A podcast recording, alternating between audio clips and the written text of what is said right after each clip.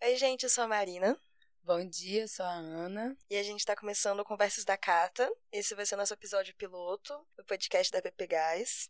É, eu sou mestranda na antropologia, a Ana também é mestranda. Sim, estamos aqui sofrendo juntas. Texto da Roda d'Água. Desnecessário, mas tudo bem. E hoje a gente vai tentar explicar minimamente por que Conversas da Cata, de onde é que surgiu o nome Catacumba, por que, que a gente passa 90% do nosso dia enfiado no subsolo num lugar onde não tem ventilação, muito menos luz. E para isso a gente vai conversar com o Brunner, que também é um morcego, que nem a gente.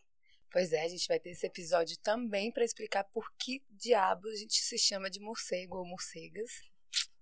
E o Bruno tá aqui porque ele tá há um tempo como morcego, né, nessa performance. E mesmo sobrevivendo a três enchentes, duas extremamente problemáticas que fizeram a gente perder muitos móveis, continuamos sobrevivendo e morcegando.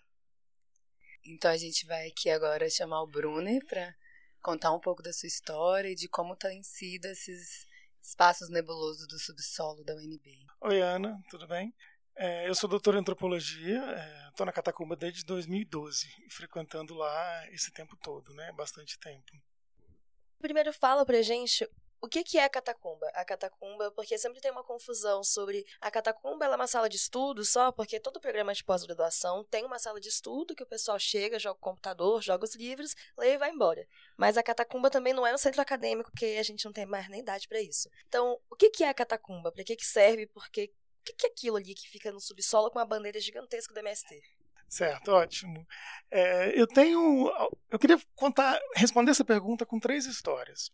A primeira história que, que, eu, que eu tenho na minha memória, quando lembrando da catacumba bem, desde o começo, ela começa, na verdade, fora da catacumba. Eu estava em casa, escrevendo o trabalho final de, de Sati 1, lendo Roy Wagner, que é um autor muito difícil, estava com a minha cabeça fervendo. Eu peguei o telefone e liguei para um amigo ele estava na catacumba. Então a gente começou a trocar umas ideias, ele me deixou um pouco mais tranquilo, falou algumas coisas do autor e eu decidi que, enfim, que a gente ia continuar essa conversa lá na, na catacumba. Então eu fui, saí de casa, peguei um ônibus é, e quando a gente, quando eu cheguei lá, a gente teve uma conversa no café. Foi um café com dúvidas que tirou os meus dilemas e foi muito mais fácil é, escrever o trabalho depois disso.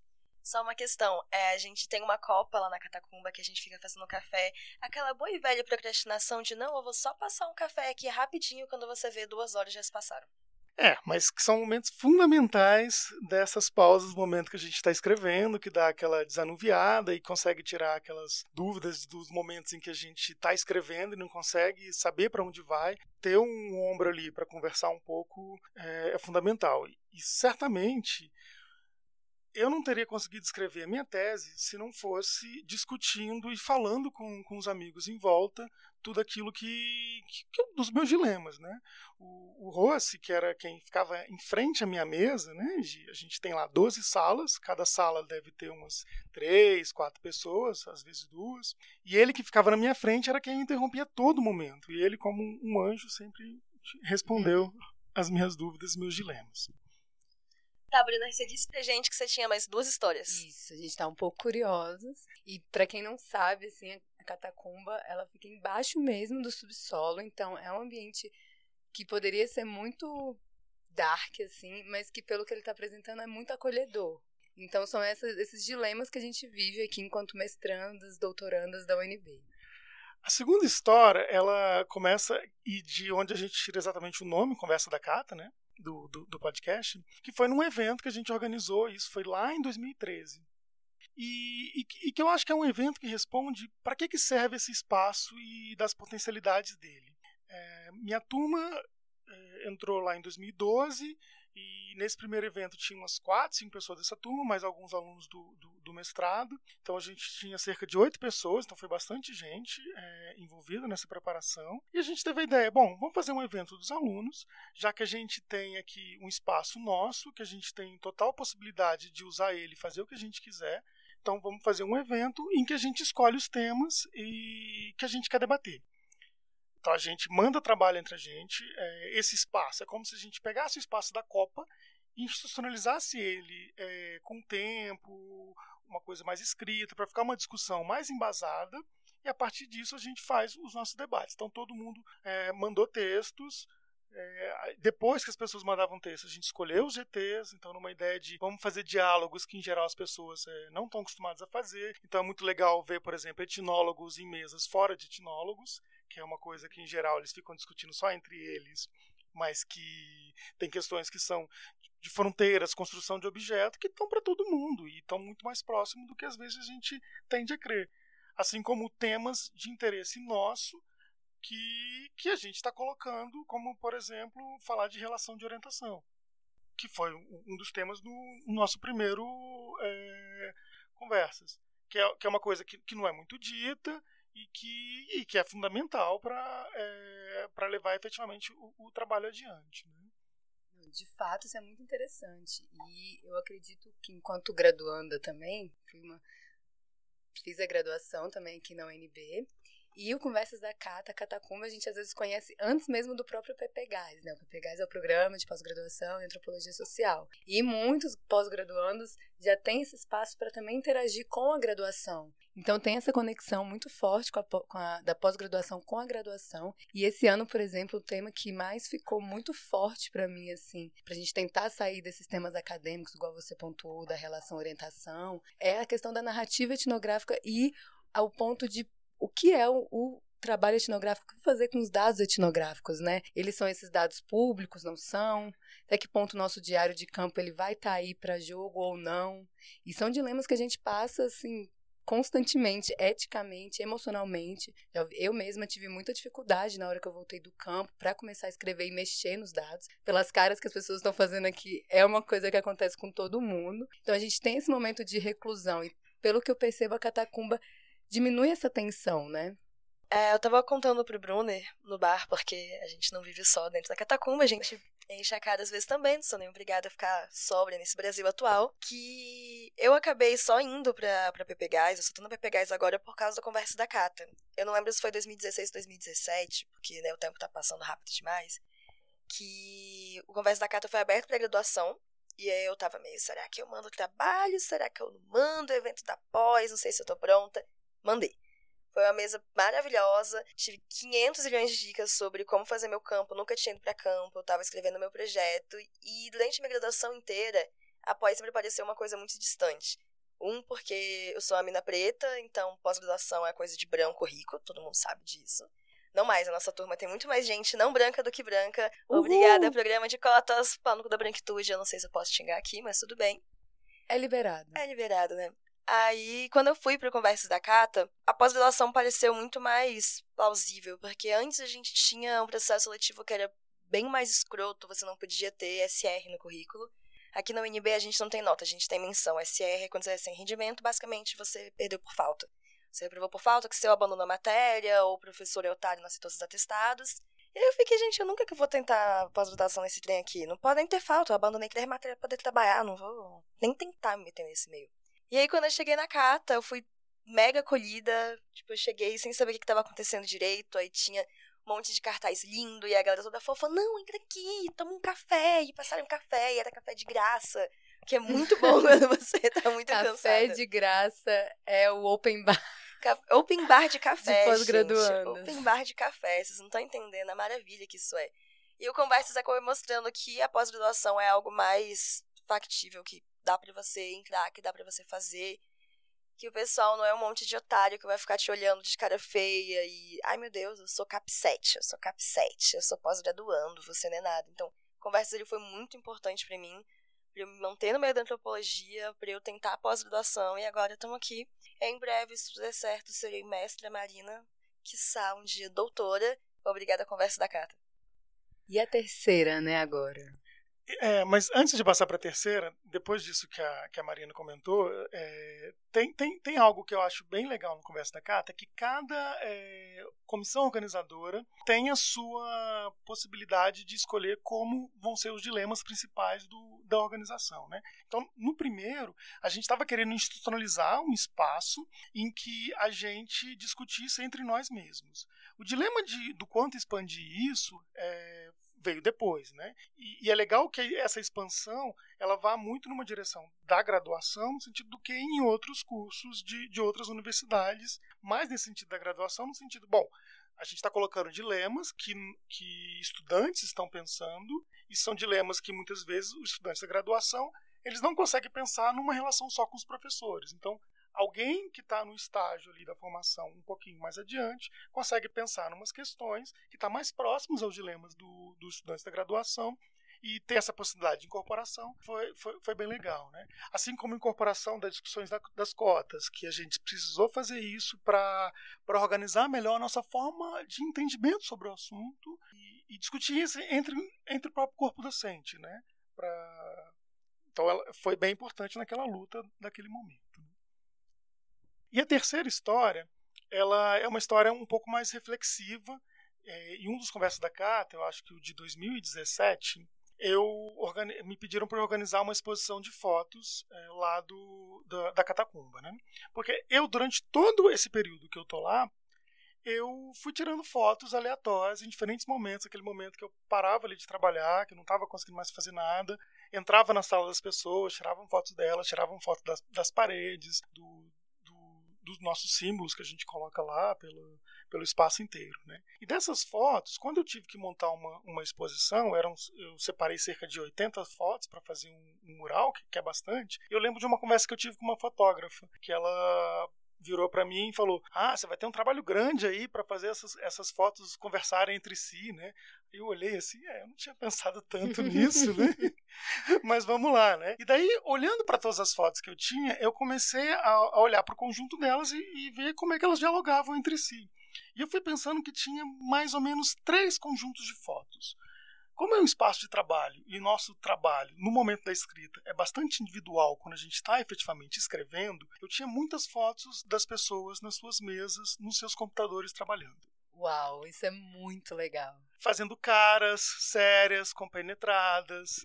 É, ah, bom, às vezes um pouco mais, é, enfim, é, descontraídas. Às vezes as pessoas acham que a gente tá escrevendo, mas toda vez que as pessoas entram na minha sala e eu tô na frente do computador, na realidade eu tô assistindo a Avenida Brasil, não vale a pena ver de novo, mas tudo bem. É, bom, às vezes tem esses momentos também, né? Mas esse, esse é um primeiro foco, né? De pessoas trabalhando nos seus próprios computadores. Um segundo foco seria momentos em que, as, em que a gente circula entre as nossas salas e começa a ter conversas. Conversas aleatórias, desde conversas que vão mais de dilemas de trabalho até conversas mais tranquilas de coisas, enfim. O que você comeu hoje, né? É, o que você comeu hoje, enfim, se dormiu bem, ou o que, que passou na, na última série que a gente tá vendo. A Avenida Brasil tá como? Eu não tô conseguindo acompanhar, a internet não tá pegando na minha sala.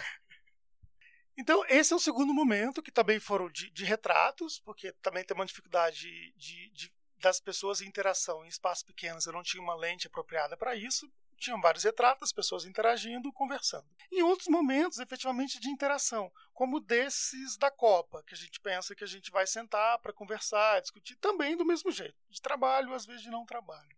E um outro conjunto de, de fotos é, tinha a ver com reuniões, assembleias. Então, como é um espaço nosso, as nossas assembleias, a gente tem total liberdade para fazer ali e falar o que a gente quiser como assim, a própria as reuniões de organização do Conversa da Carta, várias foram lá, a gente tem uma sala de reuniões, e que, enfim, esse tem outro conjunto de fotos desse, né? E por último, eu tinha dito três, né, mas acho que daí são quatro, e por último, são as fotos do nosso espaço em si, né?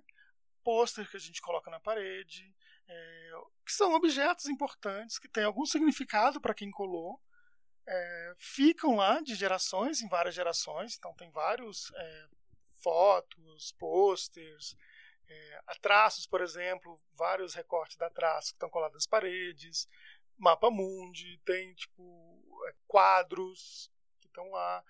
É, que, que foram importantes que é esse momento da gente lá no subsolo ter esses elementos que a gente possa olhar para trazer lembranças. Tem, na minha sala, por exemplo, tem um mapa de uma aldeia indígena que, que uma amiga ela ganhou de, de, de um índiozinho, é, gavião, que fez desenho para ela. Então tá lá todas as, as casas em círculo, com um campo de futebol ali do lado, enfim, é isso.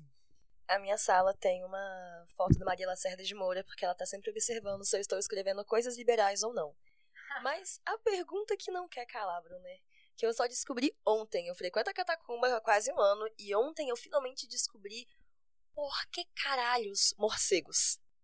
Por que morcegos? Você agora sabe a resposta dessa pergunta. É, eu, sei, eu achei que você ia perguntar por que catacumba. Ah, Mas... Porque também eu descobri essa ontem, né? Porque conversando com, com, com o professor ontem, o João Miguel, na hora do almoço. E a gente discutindo isso tudo no bar, porque, né?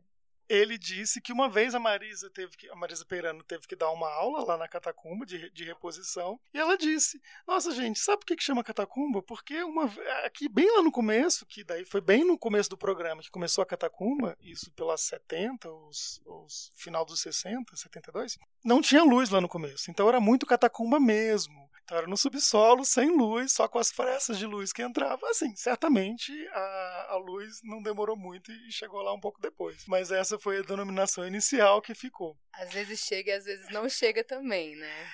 É, nos dias que falta luz é um problema, de fato. E morcegos, essa história dos morcegos, eu, eu sou da geração. Só uma coisa, porque a gente está se colocando enquanto o mas, nosso mascote, o mascote desse programa é o morcego, que é o que o Bruno vai falar agora. Então esse episódio ele é o central para vocês entenderem o porquê que nós estamos aqui neste momento sentados um da frente pro outro, morrendo de calor nessa Brasília seca do cá, enfim. E é agora, vai. Os morcegos, enfim. Os morcegos, eu sou da geração pós-morcegos, na verdade. Então, em 2013 eles foram embora. Mas o que os antigos me disseram eles foram embora com a enchente, exatamente. O que os antigos me disseram é que os morcegos passavam por ali, primeiro como lugar de passagem, eles entravam pelas entradas de, de ar e circulavam, e depois eles viram ali como um ambiente acolhedor e começaram a fazer morada. Então eles entravam de noite pelos espaços ali, o duto de ventilação, que hoje já não existe mais. A reitoria fechou, a gente não tem como respirar lá dentro. Reitoria, abre nosso duto de ventilação. Eles paravam e começavam não, eu ia falar que isso mostra que a antropologia também é amor. Se até os morcegos gostam da gente querem ficar conosco, quem vai ser contra a gente? Mas a reitoria sabe de nada. Pois é, eles paravam, ficavam ali em vários lugares, pelas salas, enfim, pelo teto, no, em cima do banheiro, eles estavam sempre por ali. É, alguns dizem que eles saíram imediatamente antes da enchente. Eles previram que estava o perigo chegando e foram embora. Depois disso, eles nunca mais voltaram. Não sei se porque fecharam um pouco do, do, do duto, assim, mas ainda tinha um espaço, mas ainda tinha uma peça. Mas acho que ficava mais difícil de voar por ali, né? Mas foi exatamente do momento de passagem de morcegos para não morcegos. Pessoal, para quem não sabe, é importante falar exatamente onde fica a catacumba. Ali, ó, perto do UNBTV, do lado do natural, a gente está ali, tem uma grade que está sempre fechada, mas não é porque a gente não gosta de pessoas. Antropólogo adora pessoas, a gente é a ciência da fofoca. É só uma questão de cara, a gente deixa tudo de valor lá, a minha bicicleta fica lá, então a gente deixa trancadinho, mas chega lá, bate palma, fala alguma coisa, a gente abre pra vocês verem, a gente abre pra vocês conversarem com a gente, pro nosso open bar de café. E é importante lembrar que na Catacumba, os nossos professores do departamento, basicamente todos, também foram morcegos. A gente tem, por exemplo, eu tô pegando uma matéria com a Mimi que tá aqui fazendo um coraçãozinho na minha frente, que é Sociedades Camponesas, Comunidades Quilombolas que é o Carlos Alexandre, professor do departamento. Ele foi síndico da Catacumba, assim como o Brunner foi síndico da Catacumba. Então, é um espaço que está lá com a gente desde os anos 70, já sobreviveu a três enchentes. Eu descobri que o Rock Laraia, que está vivo ainda, já sobreviveu a uma enchente do subsolo. A gente teve uma enchente em 2011, que a gente perdeu paredes de concreto. Sim, as paredes de concreto foram todas destruídas por causa de uma geladeira que saiu boiando. E a gente teve uma enchente no início desse ano, que também foi foda. E assim, não façam que nem a gente fez. Já começou a encher, agora saiu correndo e a gente com as tomadas tudo quebrada, porque a água bateu com força, a geladeira foi quebrando as paredes, e aí ficaram os fios expostos. E antropólogo é um bicho retardado. A gente foi de chinelo com a água na canela, os fios expostos para salvar o que é diário de campo.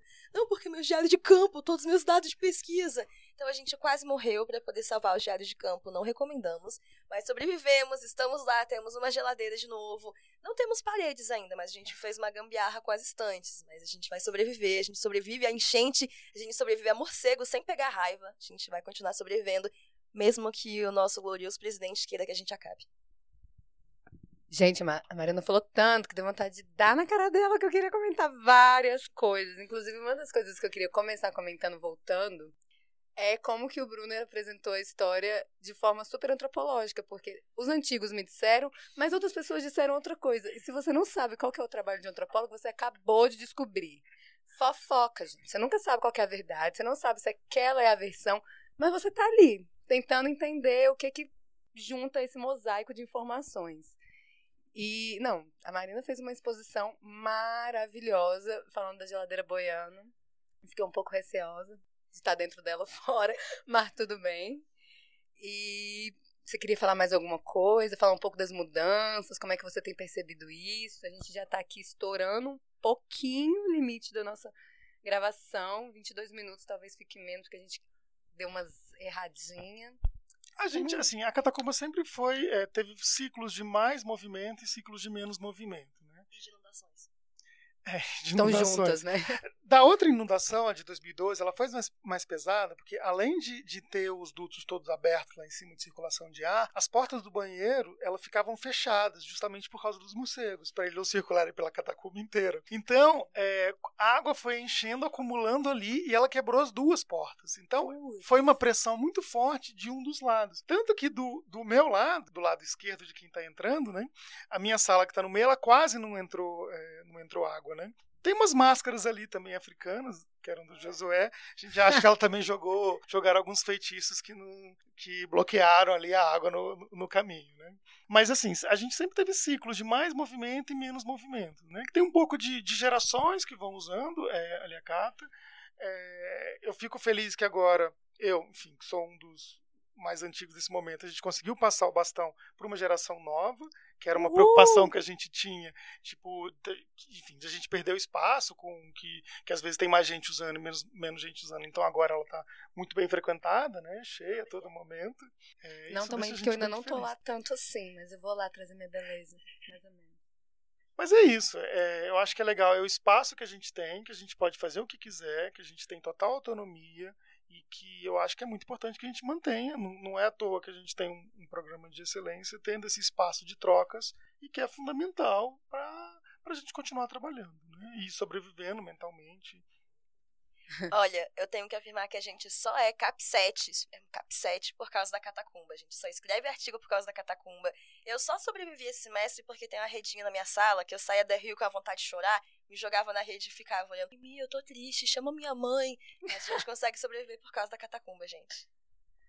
É isso, galera. É um espaço de compartilhamento mesmo. Então a gente fica muito, muito feliz com a sua presença, Bruna. Mas a gente tem uma novidade, assim, porque na verdade o Bruno é do projeto. Então ele vai estar aqui com a gente várias vezes, conversando, trazendo essas experiências de alguém que já passou pelo mestrado, conseguiu doutorar, assim, né? Fazer o doutorado nessa atual circunstância do Brasil, que não é fácil. Mas a gente não vai entrar muito nessas questões porque, meu Deus, 25 minutos. Pois é, hoje a gente veio, na realidade, entender como é que funciona o podcast, o que, que a gente queria falar, se a gente conseguia falar sem ficar se interrompendo, sem ficar respirando muito no microfone. Parece que deu certo. É, a gente vai descobrir isso daqui a algumas horas, quando a gente for começar a editar esse áudio. Eu já tô com uma dor no coração. Pode fumar antes? Pode fumar antes, pois é, pode fumar antes. Antropólogo é tudo fumante. Eu tô aqui no sofrimento, já querendo a estiga pra acender um cigarro. Tá difícil. Mas, gente, então, esse foi o primeiro episódio de Conversas da Cata. A gente espera que ainda tenham muitos episódios. A gente tem um monte de texto para ler agora, então a gente realmente não pode se estender mais. A Marina é dessas, que sempre traz notícia péssima. Pois é, eu sou a mensageira do caos dentro da catacumba. Direto eu saio correndo pelas salas. Gente, vai fundir CAPES e CNPq. Todo mundo começa a chorar. É desse jeito. Pois é, mas eu juro que eu sou uma boa pessoa. Então, gente, esse foi o primeiro episódio de Conversas da Cata. Um beijo grande e até a próxima. Uma produção Estúdios Ralacoco, com o apoio de Comunicação Comunitária, Faculdade de Comunicação, Universidade de Brasília.